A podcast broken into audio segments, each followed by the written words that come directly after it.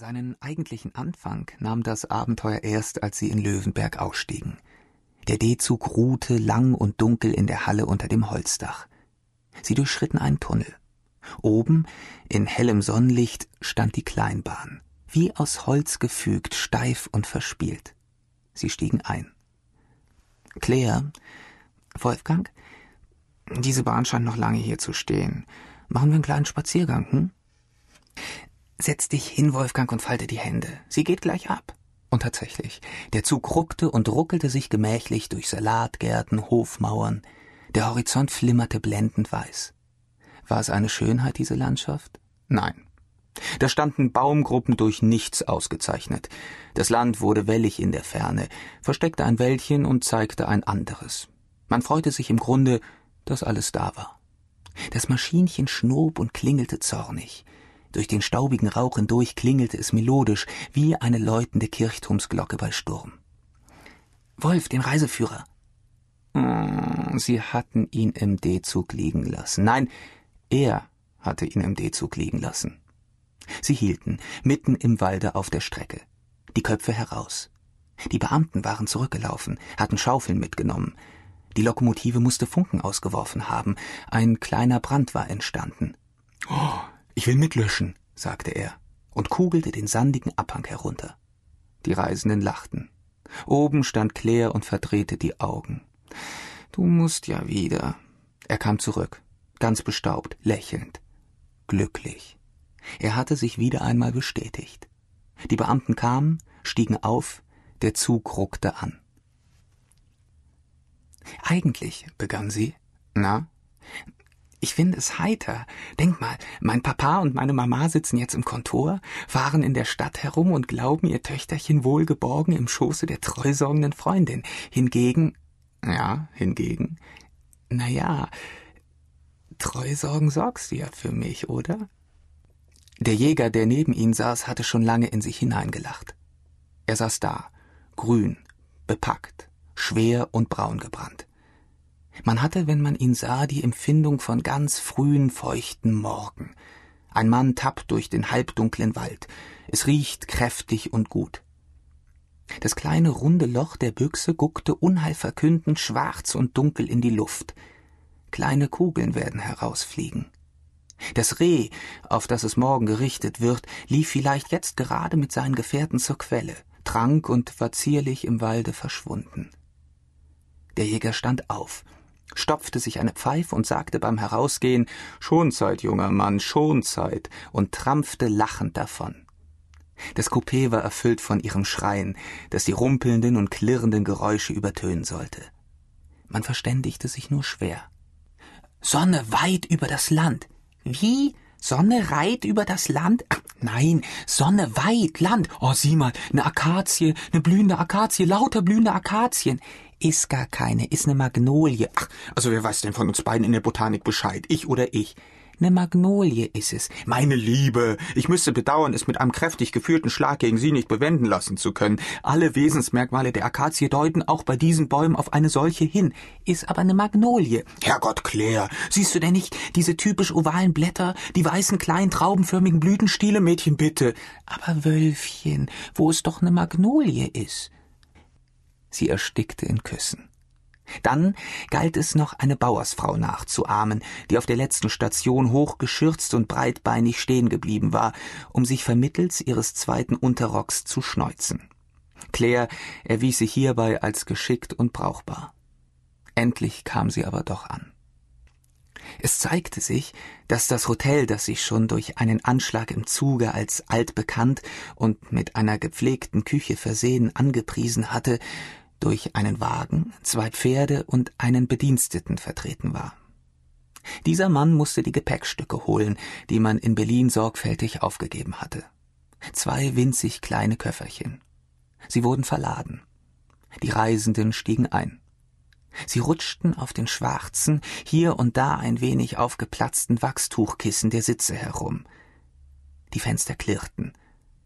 Die beiden machten sich durch weit ausladende Handbewegungen verständlich.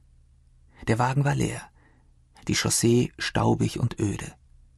Einige hundert Meter saßen sie manierlich, aber schon an der Ecke, die das Anwesen des Gütlers Johannes Lauterbach und das der Post bilden, lagen sie in lautem Hader, wessen Koffer durch seine Kleinheit am meisten Verdacht erregen werde. Sie nannten diese Reisegegenstände Segelschweine, und die Claire rang die Hände, Wolf sei ein Schandfleck. Sie ihrerseits wahre das Dekorum. Sie schwatzten fortwährend, die Claire am heftigsten. Ihr Deutsch war ein wenig aus der Art geschlagen. Sie hatte sich da eine Sprache zurechtgemacht, die im Prinzip an das Idiom erinnerte, in dem kleine Kinder ihre ersten lautlichen Verbindungen mit der Außenwelt herzustellen suchen. Sie wirbelte die Worte so lange herum, bis sie halb unkenntlich geworden waren, ließ hier ein T aus, fügte da ein S ein, vertauschte alle Artikel, und man wusste nie, ob es ihr beliebte, sich über die Unzulänglichkeiten einer Phrase oder über die anderen lustig zu machen. Dass sie Medizinerin war, wie sie zu sein vorgab, war kaum glaubhaft, jedoch mit der Wahrheit übereinstimmend. Sie spielte immer, gab stets irgendeiner lebenden oder erdachten Gestalt für einige Augenblicke Wahrheit. Der Wagen hielt. Während sie ausstiegen, sagte er Pass auf, Frauchen, wo ist denn der Koffer mit dem falschen Geld? Ah, da. Der Hausknecht ließ den Mund weit offen stehen, sperrte die Augen auf. Freundlich geleitete sie der alte Wirt in ein Zimmer des ersten Stockwerks. Es war kahl, einfach, blumig tapeziert. Holzbetten standen darin, ein großer Waschtisch, eine Vase mit einem künstlichen Blumenstrauß. An der Wand hingen zwei Pendants. Eroberung Englands durch die Normannen und in gleichartigem Rahmen und symmetrisch aufgehängt Großpapachens siebzigster Geburtstag. Die Tür schloss sich.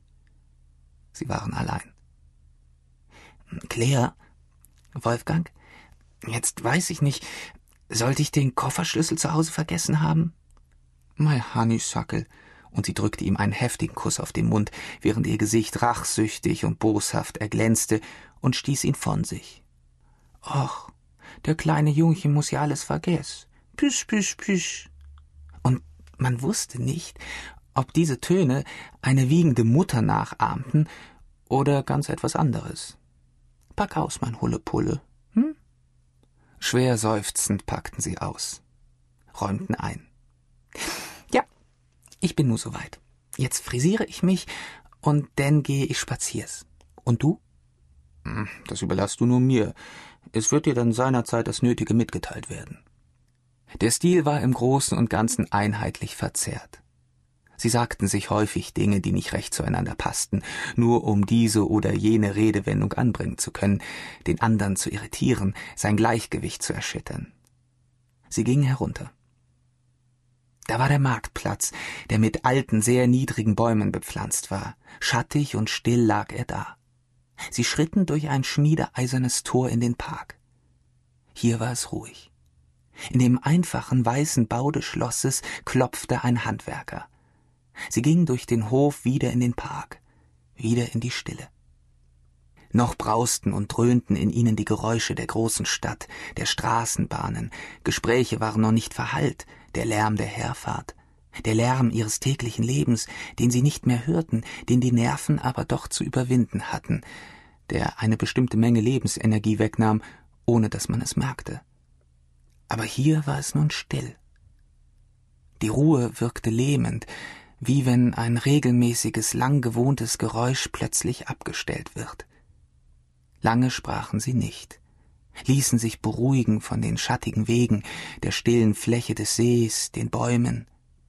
Wie alle Großstädte bewunderten sie maßlos einen einfachen Strauch, überschätzten seine Schönheit und ohne das Praktische aller sie umgebenden ländlichen Verhältnisse zu ahnen, sahen sie die Dinge vielleicht ebenso einseitig an wie der Bauer, nur von der anderen Seite.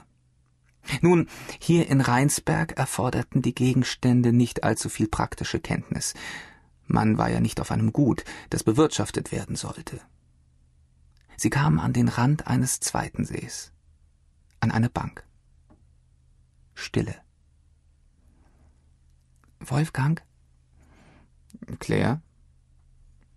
Glaubst du, dass es hier Behrens gibt? Eine alte Tante von mir ist beinahe mal von einem. Von einem Bären zerrissen worden? Nein. Sie war ganz empört.